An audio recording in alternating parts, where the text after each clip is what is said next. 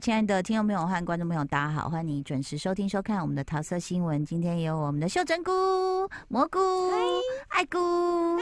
我们今天来聊一聊，这样呃，我们很羡慕，像是 Moving 有大制作嘛，嗯，花这总共花多少钱？呃，现阶段我们知道是六百五十亿韩元呐，它现在算是总总韩国有史以来的电视剧的总制作成本是最高的。当然，一集就是一亿台币。差不多。七千七百多万美，七千七百多万台币。哦。然后那个接下来各位会看到，在明年登场的《鱿鱼游戏二》，那个就是变本加厉，要把之前第一季哈，嗯，因为让那些赚赚到那个盆满盆满钵满嘛，他们就要把它捞一些回来，所以《鱿鱼游戏》的第二季的总制作成本是。一千亿韩元是从来没有的这种记录，就是破纪录的一千亿，所以是多少？两百五十亿台币。对对对对，两百，反正很多。以前以前就是没看过的数字，没看过。二十五亿，二十五亿。一群土炮没有算过，有没有？现在哎，除以四十，除以四十，自己算了，猴头菇算了。二十五亿，除以四十，对对不对？一千除除以四十，二十五亿嘛。就是韩国有史以来最大的制作。好。我们呢，因为其实我们没有办法马上看到大陆片哦，但是因为我一直在关注我的一生的偶像就是费翔啊，然后我就知道他，这这真的是一生偶像，真是痴情奇女子。我从对我从国中就爱他嘛，爱到现在，他保持很好哎。对，你看我都有眼光，我看的男人都不会错。我跟你说，他六十几岁了，然后他最近因为在中国的一部电影叫《封神》，又再度封神了。嗯，他演纣王，大家我们读历史都知道，纣王就是一个暴君，对不对？他演纣王，他演纣王。然后呢，这部片据说呢是花了三十亿人民币。Oh my god！因为他有很多动画，嗯，还要做那些妲己啊、什么妖啊、狐啊这样子哦。我自己都蛮想看的。对，我很想看哦。那你说，除了用动画，你你有没有发现我们在电影史上会有一个过渡，就是包括像变形金刚，嗯。当你忽略剧情，一直集中在做动画的时候，其实我我真的那时候我去戏院看变形金刚的时候，我我后来才发现，我嘴巴是张开这样，就是呈现一个呆滞，因为就是哐哐 啪一直打，然后就这样啊，跟跟跟跟跟跟啊打。你过多动画，老实说，我们也会疲劳。是，那你就会觉得说。故事空泛，这也没什么好看的哦。嗯，是。那《封神》，我是觉得它其实除了表象，我们刚刚看到，就是说用呃这个三十亿的人民币去拍这部片。当然，你说呃动画是一个钱哦。再来呢，还有像这个导演乌尔善，他好像是不知道花了十年还是二十年去，就是十年封神做一片这样的一个感觉。人民币哦，嗯，很可怕。厚礼，对，厚礼真的厚礼，一百多亿台币。那。他们说叫封神嘛，结果后来这里面呢，他说有一个叫执子团，执就是人人质的那个质啦，执子团。因为我我根本没无从看到这部片，所以我自己的猜想就是，当时在呃古代的时候，不是会有互相那个你小国的那个。太子就要来给我当人质吗？啊，有有有，我猜、就是、或者说娶你家的王，娶你家公主。对对对对对，那他叫侄子团，哈，那这侄子团呢，他完全找新人，嗯、你看不到现在所谓的呃内地所谓什么顶流的那些名字，啊、嗯，那他们说这不叫封神啊，这叫封胸榜。说啊，什么意思？让我为各位献上这张照片。你看到了吗？哦，Holy damn！这些年轻的，大家可以上网上去找。你现在看到我手上这黑白照片，全部都是冰块肌哦，这些小鲜肉哦，哈，嗯，那封神是三部曲的案子的。嗯，所以后面还有三三部曲的案子，三十亿是分三部了，吓死我了！想说一部三十一，这这破他第一部没有听过的记录哎，他第一部现在二十几亿票房，好，那回不回得来就要看后面嘛。然后他们说从预告到剧照到正片到幕后全都是肉，你要的酒池肉林都是肉。你看一下我们的费翔哈，上半身裸露在那个浴池里面旋转，真的是哈，他也是就是为了练身材，听说每天就。很辛苦，很辛苦，因为因为你要跟这些小鲜肉拼嘛，所以是非常非常的厉害。那我们看到这个质子团呢，我其实叫不出名字，因为都是新人。对，然后最厉害的小鲜肉，你哎、欸，你你在他在看翔的裸体是是，他在看胸，看一下，是不是？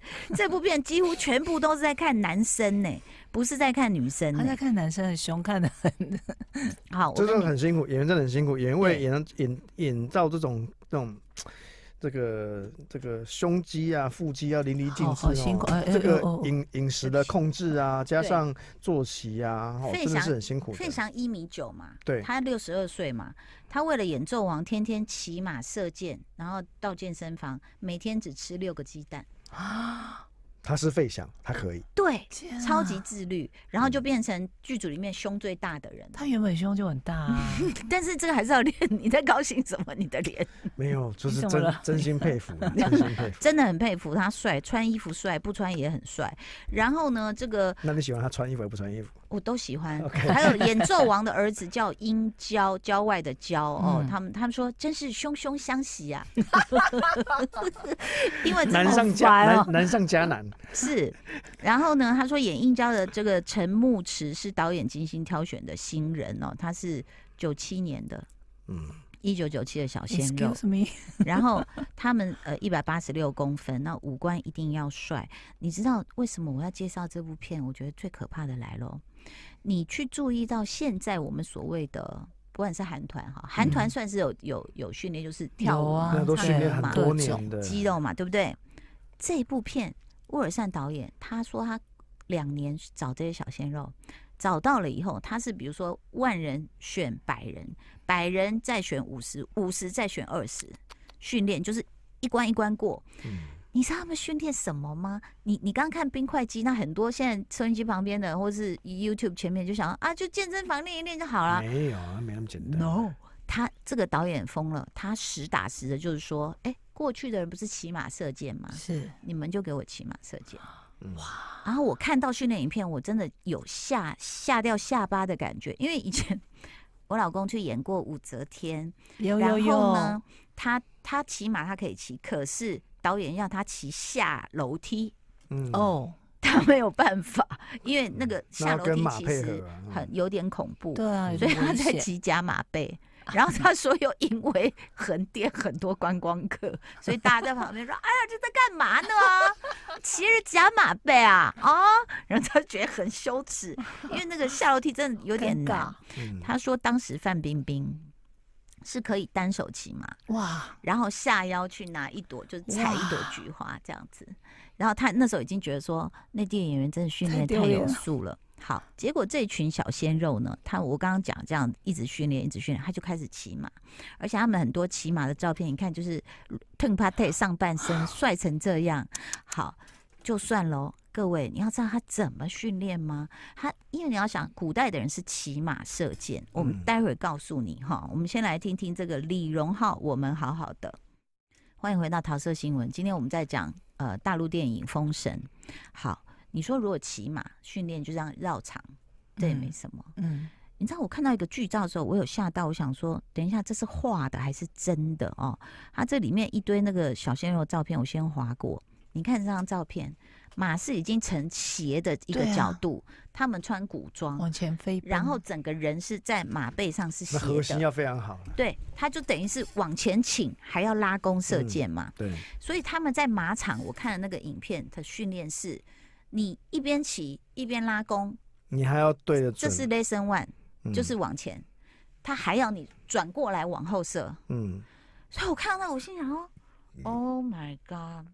就是不得了的训练呢，这些动态这个动态视力也要很好，对，而且而且你真的要拍，我我讲个讲个题外话，嗯，真的要拍戏的时候，你要他演骑一个真马在前面跑，对，嗯，那个摄影师还那个焦要对得到哦，是啊，嗯、那个不要说我们说仰赖特效哈，就是因为有些时候你要拍特写什么。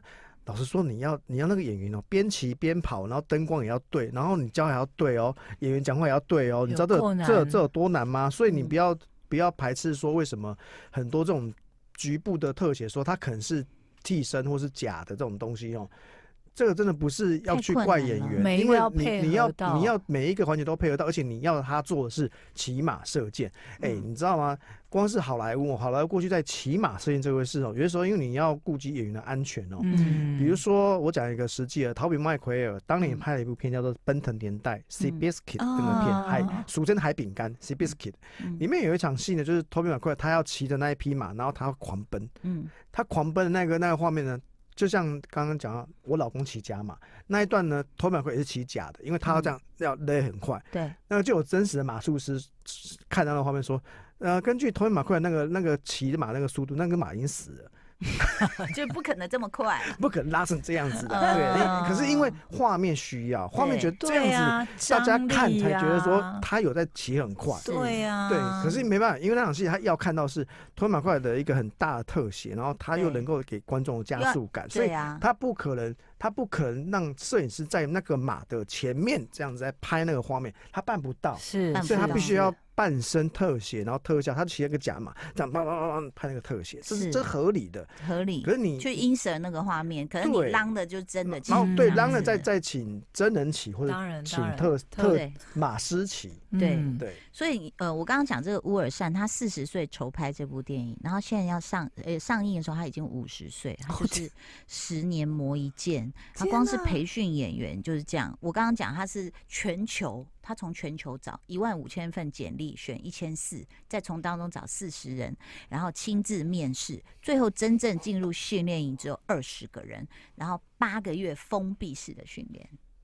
我就是就是大家关关起来这样，然后武术、马术、弓箭、塑身，然后就是以前的那种礼乐射御书书都要会。他们还要拿着盾牌跳战舞啊，所以是非常阳刚。我我觉得好像是我看到这一代。最阳刚的一团是是，是因为你看韩团，当然舞也跳得很好，肌肉也很好，可是大部分都会化妆跟眼影，还有戴耳环，对吗？线什么的。然后他们这个就是男性荷尔蒙爆棚哎，这个就是你一定要从年轻的完全的新人去做，才有那个时间成本。对，你不太可能叫线上的演员去花一年的时间去做这个事情。耗那个经纪人也办不到这种事情，真的真的。嗯，对啊，从经从艺人的经济成本来算的话，那绝对没合哎。对啊。嗯，对啊，所以其实你看，他们也训练出一批全新的演员。然后这个作者很好笑，这是我在微信上面看的一篇文章，他就说：“那我们过去看的古偶男神是什么特色呢？就是那种古装啊，又是挥挥扇子啊，这样飘来飘去。”他说：“是丑男，是白斩鸡，是起码都要用轿子抬的冒牌货。” 这样会不会太伤人了一点？我觉得是封神的这个剧组刚好愿意给到那么大的成本，去让乌尔森去堆这些人出来。对，不然你遇到别的剧组，他成本没有到那么高，因为这个案子他一开始就摆明我就是要做三部曲，而且他是真心有有那个成。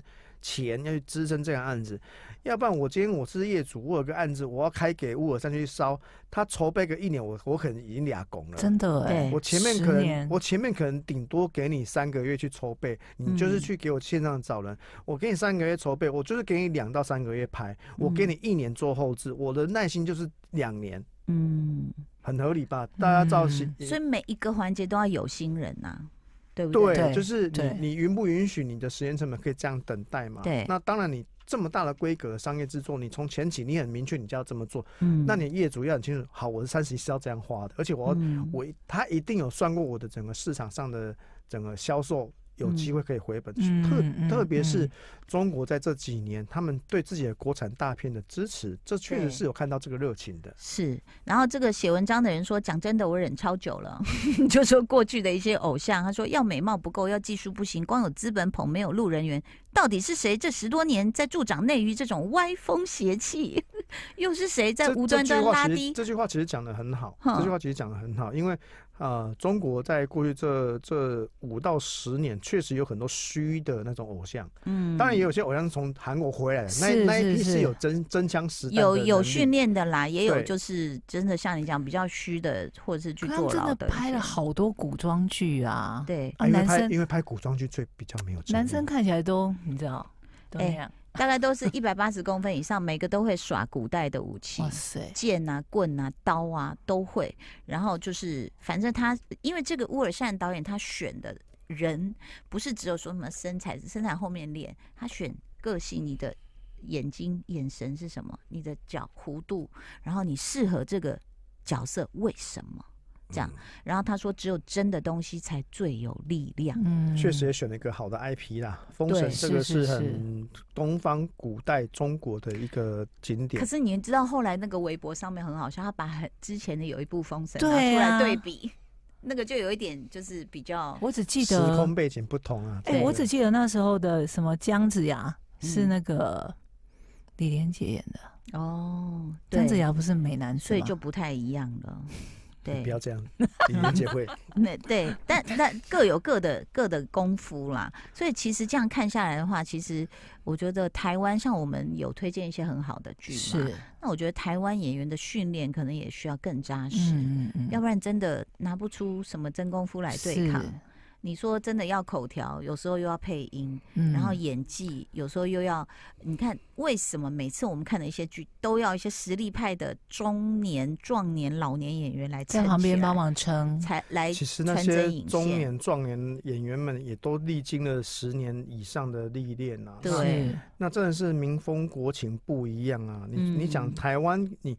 我们之前有讲过嘛，韩国你都长得稍微有点好看的，嗯，他们就觉得你今天可以进演艺圈，嗯、然后那些想要进演艺圈的，他也自己耐得住苦啊，嗯，你台湾哪几个父母会很接受说啊，我的小孩我好希望他去演戏哦，我好希望他去唱歌跳舞，哦，嗯，你是这样的父母吗？我不相信，嗯。嗯，好，我们待会再来继续聊哈，来听听韦礼安一直都在。欢迎回到桃色新闻。刚刚我们在聊说这部很想看的《封神》，现在诶还没有管道看得到。但是最近我倒是看了不少舞台剧，哦、其中包括去看那个《今夕启示录》，也谢谢王月月姐的邀请。嗯、然后呢，就觉得很特别，就是刚好最近都大雨，你知道那种大暴雨最适合做什么？当然，你如果很幸运，你可以在家睡觉，那是最好，对啊，最幸福了。啊、我发现看舞台剧很好、欸，哎哦。因为你就在一个空间里面呐，然后就又吹着冷气，嗯，然后就刚好下完你就演完嘛，差不多两三个小时，差不多。然后好像膝关节今天没带雨伞，现在此刻外面又又刚好在下大雨。Holy 妈 祖！他现在看到外面，Holy 妈祖！你知道现在台湾那个大雨大到有一天我去拍广告，然后刚好早上就是往林口方向，对。那个车子刚好，你知道吗？钢板就很像那个铁皮，我想叭，好可怕！我想怎么了？怎么了？然后白天就是如同黑夜一样，然后就吓到。后来我看到林口那边就是有小河流，哎，嗯、然后再来一一进去棚里一看新闻，桃园芦竹什么已经淹水了。然后，然后有看到有些车是就是好像车窗还看得到一点点人的头，他还在行进，以至于雨大到我做噩梦梦到。我就开车开开开，哇！我就开到河里嘞。所以，所以必须要跟所有的听众朋友讲，极端气候就是需要你我 对环保经营的心力。会不会太伟大？这是极端气候啊！所以巴黎协定，巴黎协定是重要，大家不要再再觉得巴黎协定。这几年的气候真的是蛮可怕的。就极端气候啊，就所以巴黎协定很早就讲说，大家要。减塑啦、碳排啊那些东西，这是这真的，不要大家觉得这这是个什么阴谋论。你看加拿大的野火烧烧了多久，然后再来是、嗯、还有夏威夷夏威夷，夏威夷这个事情怎么这么多人逃不掉？嗯、我觉得那个瞬间，因为还有那个瞬间的，他们自己的警报系统没有做好了。对了，哎、欸，你这个讲到，你看你刚刚讲极端气候，这是天灾嘛？对，嗯、当然也是人为去造成的。的另外一件事情，真的要提醒大家，就好比有时候我们会在家长辈群里面，长辈就会提醒说，台风天外出要小心那个老旧瓷砖掉下来砸到你，有没有？你知道我想到什么吗？就是我们这次去香根碰到的，嗯、其实包括像香根这样的地方，它的旅游设施都老旧了。对、嗯，所以我们从那个饭店出来的时候，突然一节电线就。棒砸下来耶！然后我们就想说，哇，日本不是让我们觉得是最安全的地方吗？就觉得他们的公安都做得很好。夏威夷也是因为好像电厂的设备老旧，当然有有还在查原因，所以其实我觉得这方面反而也要小心哎，嗯，对不对？你不觉得我们公共设施有的会让你看你会吓一跳，傻眼，这干没塞丢啊，然后。久久没有去注意的话，嗯，是非常非常危险的。天灾就是老天爷派来检查你有没有为公安做得好的啦。大家一阵害怕。大家有住在低洼地区吗？嗯，应该算还好。最近的大雨真的。然后，但是呃，之前是西南气流是中南部比较危险，后来现在北部嘛，北部也有一些了嘛。但北部就是常年，你有没有发现一件事？我们不缺水。嗯，我会替你们监督。因为我家住在水库那里，每天都在下，遛狗很痛苦。家住水库那里，在那个直潭那里啊。嗯，OK。对啊，所以其实就每天都在下，在山上每天都在下。哦，你可以注意一下，搞不好你家水库里面有藏机器人之类的。什么意思？没有很多飞出来，卡通里面机器人都住在水库里面，水库会分开，然后机器人出来。你有没有那么天真可爱？你看看，我们把节目导回来比较欢乐一点，欢乐一点。但是大家减塑好不好？这个是很重要。像诶，我偶尔我还是有用环保餐具啊，可是我觉得有时候环保袋太多了，你有没有觉得？哦，哎，我一直真的，你知道我我一直在用的环保袋是非常久以前你送我的哦，真的是什么女？那你很环保，姐妹掏的一个桃红色，那你很环保。我用到现在，我不是不环保，是很多纪念品都会送我环保袋。对，嗯，好多，你也不好意思丢啊。嗯，那你就家里我我有两个塞满了环保袋，全部都是环保袋啊。我们出门是真的都会把环保袋放在车上，包包都会放一个环保袋，都一定会放。只是就是环保袋会不会太多了？嗯，所以这也是另外一种。这是我们今天的结论吗？对，OK。那你那你提议一下怎么做环保？怎么做环保？嗯，有能力开电动车就开电动车了吧？是，你要买买股票是吧？我我一直都有，没有，这跟股票没关系。下下次要聊股票是不是？没关系。好啦，谢谢我们大家的这个推荐跟建议，也谢谢你的收看收听，拜拜喽。拜。就爱点你 UFO